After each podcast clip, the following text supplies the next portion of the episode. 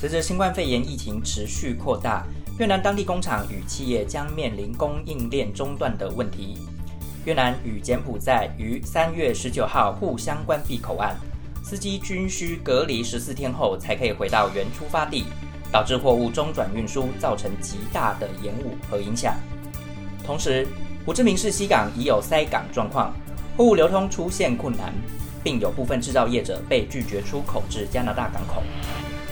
美国部分港口由于疫情影响关闭，美国港口当局协会已警告，由于新冠肺炎影响，未来几个月欧洲来港的货物可能下降。供应链中断是另一个问题。美国港口当局协会总裁兼首席执行官 Chris Kona 表示，这类型的危机对于整个世界经济影响恐将达到数百亿美元的损失。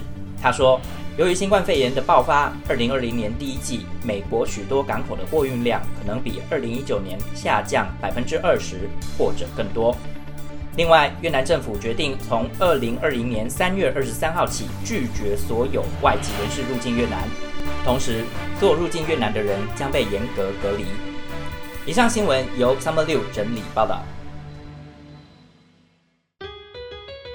嗨，我是夏流。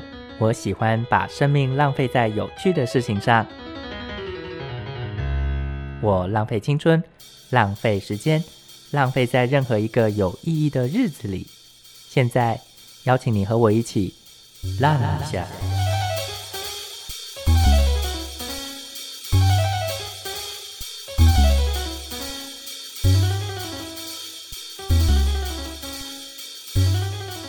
Hello，各位听众朋友，大家好，欢迎收听《浪一下》，我是夏流。最近呢，在越南这边，因为新冠肺炎的疫情影响了蛮大的层面，尤其经济层面以及各个产业类别，最能够知道在产业类别上的影响状况最直接的，可能就关于是物流业。那今天非常荣幸邀请到一位在越南的物流业业务代表人，我们欢迎 Elvin。Hello，听众朋友，大家好，我是 Elvin。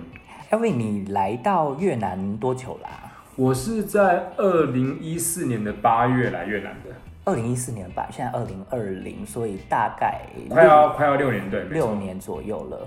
当初是什么样的状况让你来到越南啊？当初就是因为我前一份工作，然后我在应征的时候，就是因为我一心只想外派，是，然后所以说不管是印尼、大陆、新加坡，或者是菲律宾、泰国、越南，只要是能够离开台湾的。我就我都 OK，然后就刚好就是刚好运气很好，就来到越南了。那你在来到越南之前，有在海外的经验吗？之前有在英国念过书，蛮多在英国念书的留学生，他们可能一毕业之后会希望留在英国工作。那当时的你是怎么想的？当时的我留在英国工作，因为我觉得，毕竟还是会有一些种族歧视。再加上，其实当时二零一二、二零一三年那个时候，英国他们自己内部的就业市场，其实英国人他们本身自己都不见得找得到工作。是，所以说他一定要为了要保护他们当地人。是，所以说那对于一些其他国家的的学生，是，除非你是特别的优秀，不然来讲的话，基本上。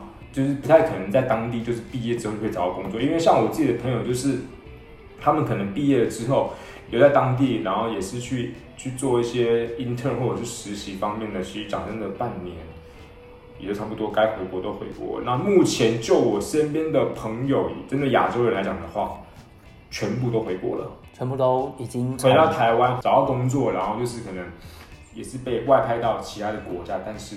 都是亚洲为主，嗯，所以当时其实你是不排斥，就是各个国家的外派，只是刚好在最后应征的时候到了越南，对，这样子。你到越南已经将近六年了嘛？你如果用一句话来形容越南给你的感觉的话，你大概会怎么形容它？我觉得是乱中有序吧。乱中有序的话，其实你从他们的交通状况就可以看得出来，是像他们的圆环基本上那是完全。完全没有分台湾，像跟台湾一样，就是分种内线或外线，或者是慢车跟快车，但是都是可以很很顺利的过去。嗯，这个是一个就是还蛮特别的一个景象。交通这个乱象，你有没有一些例子可以跟听众朋友分享一下？说，呃，你曾经有怎么样的状况，然后或看到什么样的状况，觉得他们的交通状况是非常乱的这样子。一样是像那个像圆环嘛，那圆环的话，有一次我是在借人车上面，那我们是要就是直接上直行，那就是有另外一台，它它是要直接就是转到外围去。那当我看到两台车就是彼此都没有在减速的状况之下，其实我还蛮紧张的。那那时候我看司机也也是很淡定啊，然后重点是司机很淡定，对方的司机感觉也很淡定，然后就到快要交叉的时候，哎，对方的司机可能就稍微停一下减速了，然后让我的司机维持原来的速度这样开过去。那其实这种现象在台湾的话，应该会吵架，会吵架，对，可是，在越南算是正常，对，对，就很常见这个很状况。对。对，其实我自己的经验也是这样，就是会发现他们没有要互相让，但是在最后一刻才会让，也蛮长，也因此造成了一些车祸的状况，对不对？对啊，因为其实我觉得在越南市区在行车的话啦，基本上在尖峰时刻车流量太大，嗯，基本上速度又不快。那讲真的，也常常会遇到一些一些车祸啊。但他们这些车祸都是那种轻微的小擦撞，也不也就是也不会不会到那种很严重，嗯，就是因为他们车多，然后车速讲真的也不可能多快嘛。然后其实，在越南一开始刚来的时候啊，在过马路的时候，真的是会是一个挑战，因为他们完全不会让你变成我们只能不用等，因为你要等的话，等一两个小时都不一定都都都不一定会会有会有那个空间可以经过，对不对？那你就过去，你想过你就过。嗯，当机车或者是汽车看到你要过的时候，他们在你的面前就会慢慢的减速了，所以就不用等，就直接让过去吧。那我们回到你的在工作上的经验好了，就是你目前在越南的物流业工作嘛，对不对？对，你在越南的物流业工作多久了？快两年。快两年。那在这两年的状况下，你有什么样的可以分享上的资讯，或者是可以怎么看这个物流业的市场？其实物流业现在在现在越南是一个非常非常竞争的一个阶段。两年前很竞争吗？两年前也已经也已经蛮竞争的，它已经算是红海了。你要说红海的话，我是觉得也也还好，因为到现在还是有很多国外的物流业者，他们到现在还没有布局越南。嗯，就变成说，他们未来他们还是会一直来加强布局越南物流这一块，包含不管是中国的工厂，也到现在也都还没有迁场过来。嗯，有些人还没有迁场，而且还很多人还没有迁场，他们还在投资规划。两三年前那个时候，因为在酝酿中美贸易战，是那中美贸易战其实它最主要的冲击就是在中国那一边，因为等于是说美国对于中国出口的成品需要课税，那加重课税这个钱，再加上中国现在他们的人资业已经已经成长了，人工薪资也成长，再给美国政府这样课关税的话，其实对于那些企业主来讲，他们是。会造成一定程度上的损失，那所以说刚好越南这一边人工相对比起来还还算便宜，即便现在已经上涨了，但其实跟不管是跟中国或者是跟台湾比起来，制造业的这些工厂的一些人人力薪资都还算便宜，所以说会造成很多工厂会要要往越南这边来来迁厂，所以在这个情况下，其实也是物流业发展的一个契机契机。对。所以在这个状况下，你们公司目前在越南的呃经营管理有什么特别的地方吗？毕竟身为一个业务代表人，你就必须要掌管一个公司的营运，那势必你底下应该大部分都是越南员工，对吧？是，对。那在越跟越南员工沟通上，或者是管理上，你有没有什么比较特别的经验，或者是你觉得可以要注意的地方？越南人他们基本上。效率当然不太可能像我们台湾人就是就是这么高。我我举最简单的例子好了，我们以前就是有遇到，就是说，哎，我今天请一个打扫阿姨来扫地，那就跟他讲说这边要扫干净。那对于我们台湾的认定就是扫完地了之后呢，就要去拖地，拖完地了之后呢，就要去把鞋子啊那些摆整齐，垃圾要堆。但是对于越南人一开始来讲的话，哎，我扫不扫干净啊？你只叫我扫地，你又没有叫我拖地，没有叫我倒垃圾，没有叫我把东西、其他东西摆放整齐。那所以就变成说，我们在一开始在跟越南人他们在工作上面在沟通的时候，我们必须要列得非常的清楚，你第一步要做什么，第二步要做什么，第三步要做什么。久了，久而久之，他们就才会知道说，哦，原来这个主管。他的要求是要这样子，就是去培养一个工作的默契。所以就等于是说，一开始在 SOP 上是需要一步一步的带进，对，然后必须要指令非常明确的告诉他们。对，你在这个部分啊，有跟台湾的，应该还是有一些台湾中介主管的朋友们，对不对？对，对，那你有跟他们讨论过跟台湾的下属员工工作以及跟越南下属员工工作的差异吗？其实这个差异的话，我会觉得是说。你至少语言还能沟通呢。哦，因为越南这边是，就如果你不会越南语的话，是应该是说很难直接跟员工沟通，因为他们可能连英语也会不熟悉。对，因为其实毕竟英语不是我们的母语，也不是越南人的母语。那在很多场合之下，变成说我要去去想说，哎，我今天讲的这个英文，你们到底懂不懂？我讲的这个单字，你们到底懂不懂是什么意思？因为他们一定会说 OK OK Yes Yes，但其实这真的懂吗？这不知道。你跟他讲，他一直跟你说 OK，说 Yes，那你换你请他讲给你听，可能讲出来的跟你的又是会有蛮大的落差的哦。所以其实给予一些在越南工作的干部们，其实。有一个小小方式是说，就是当你下达一个指令之后，第一个是你要每一步每一步都要跟着很紧，让等到他们养成习惯。那第二个部分是，当你下达一个指令的时候，你会再请你的下属会再重复一次你要他做的动作，对不对？对，就问他说：“你如果既然懂，OK，那你讲给我听。”嗯，那你如果真的。完全讲的跟我讲的方向是一模一样，那我才会确定说 OK，你懂了。这个部分就是也可以提升一些工作效率吧？对，对，也也可以培养一下属跟跟主管之间的一些工作的默契。哦，这个状况其实跟台湾现阶段一些中介主管在台湾本身的中介主管，是不是有遇到相对的同样的问题？我觉得可以，因为台湾现在中介主管基本上年纪应该差不多在。呃，三十五到四十级左右是。那他们现在要带的一些年轻人，就是可能是二十几岁，就是我们讲的，就是九零后的。嗯。那所以说，可能在一些观念或者是一些思维跟逻辑上来讲的话，会有一些落差。但其实我会觉得，反正就是教育嘛，因为每一代有每一代不同的想法。那其实就是说，等于是教学相长，就是说，哎，我们这个年代的去教下一个年代的。小朋友，那让他知道说我们是怎么做事情的。那我们也可以借由这种双向沟通去了解说啊，现在的小朋友他们的想法是什么？那他们接受要怎么样的管教？那我们也可以去对这方面去做一些自己的一些调整。那久而久之，这也是变成我们自己的一些弄好。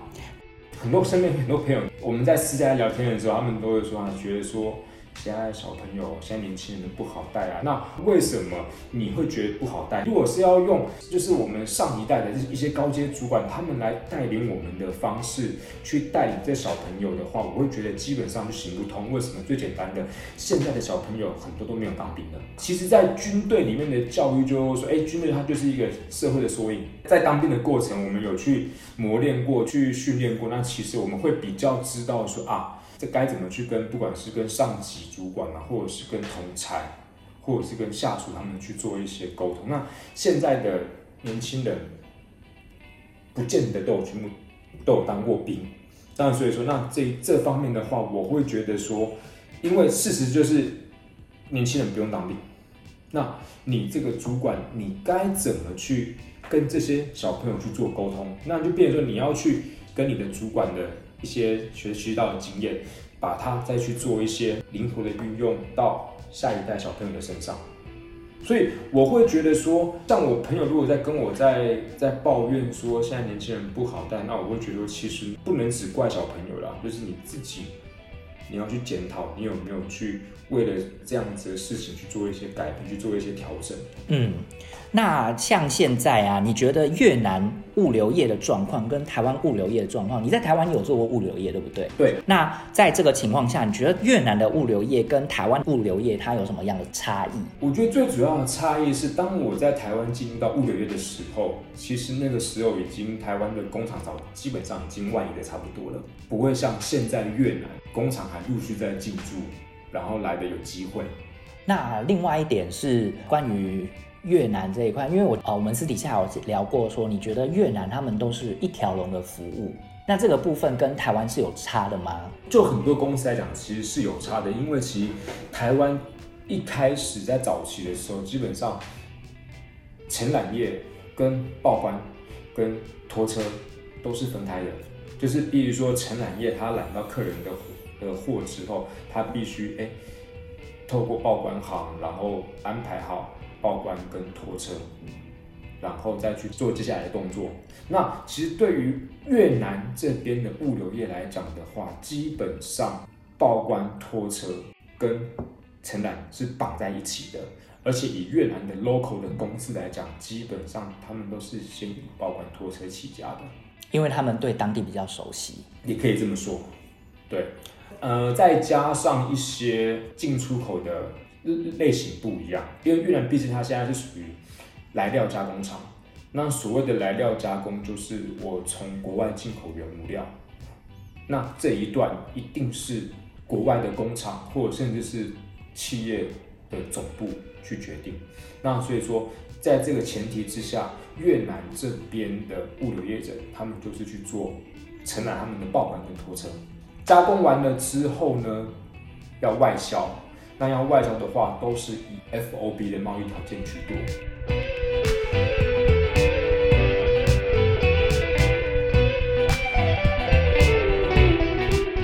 所以你觉得台资企业的物流业怎么跟越南当地的做市场区隔？你觉得你的你们的市场区隔性在哪里？因为语言的问题，所以说我们还是会去跟不管是台商或者是路上的工厂。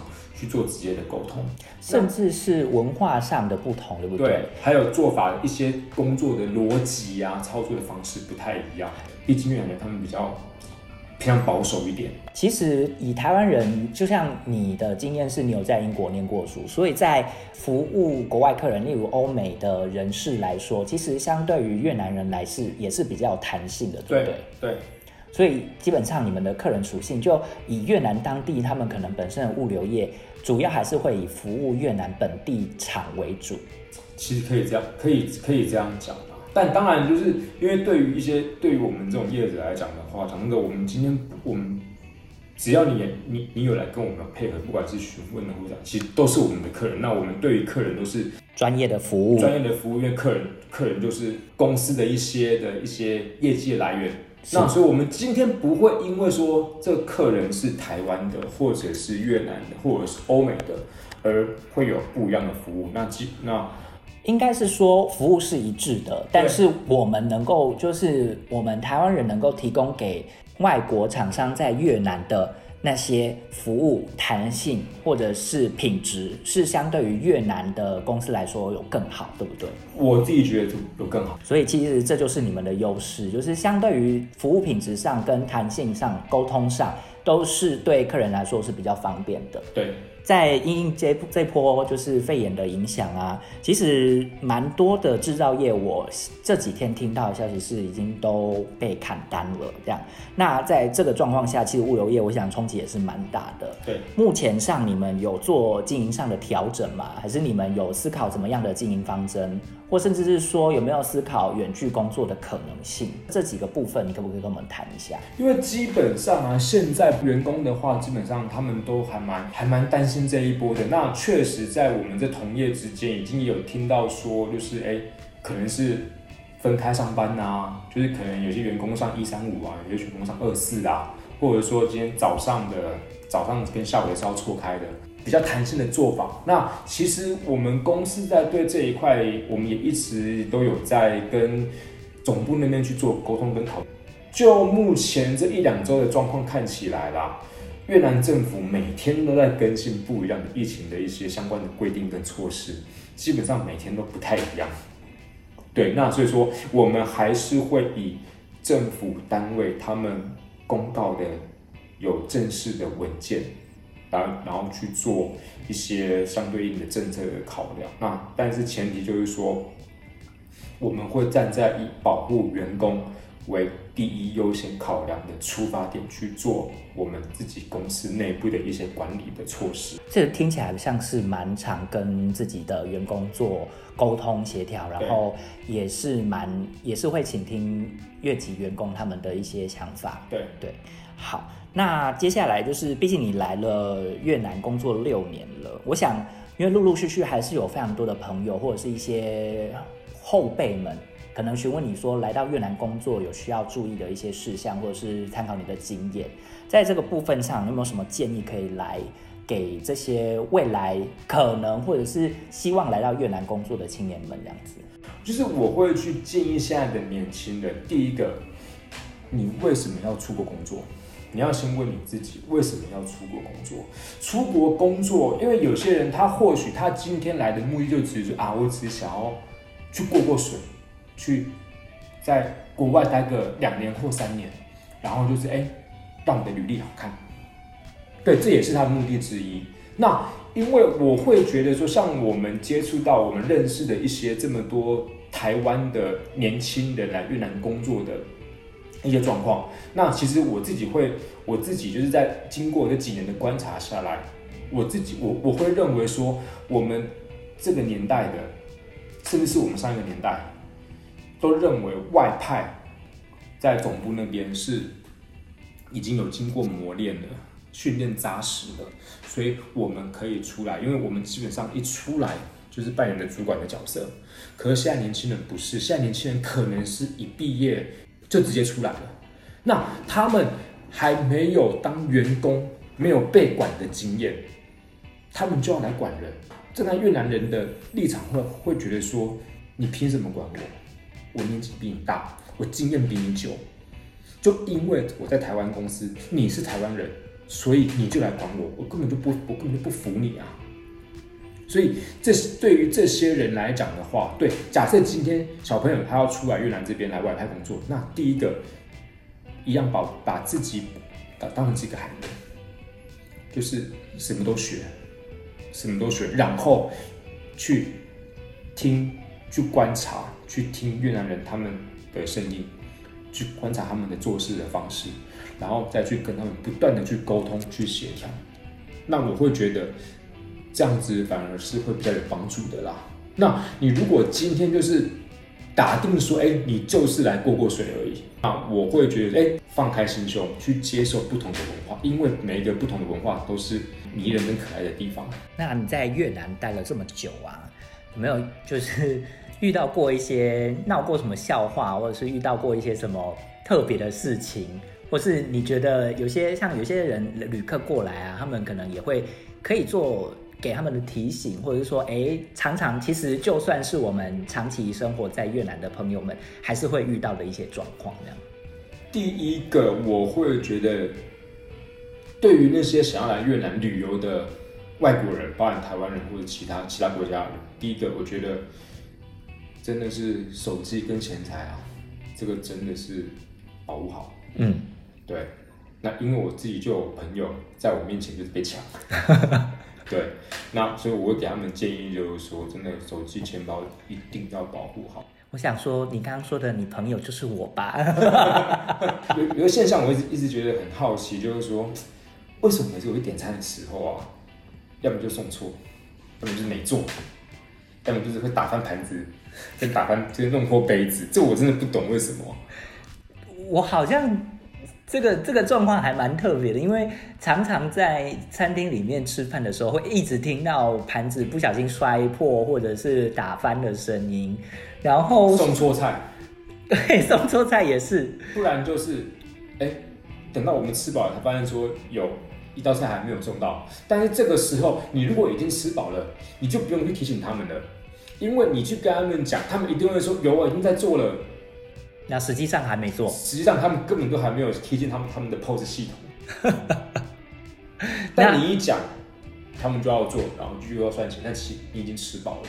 所以其实有一个小就是小 tips 意思，还是要注意，就是呃最后在结账的时候一定要先，因为他们在结账的时候，他们会分两步。第一个，他们可能会先就先先让你去 review 一下，哎，今天餐点是不是到齐，嗯然后再送账单过来。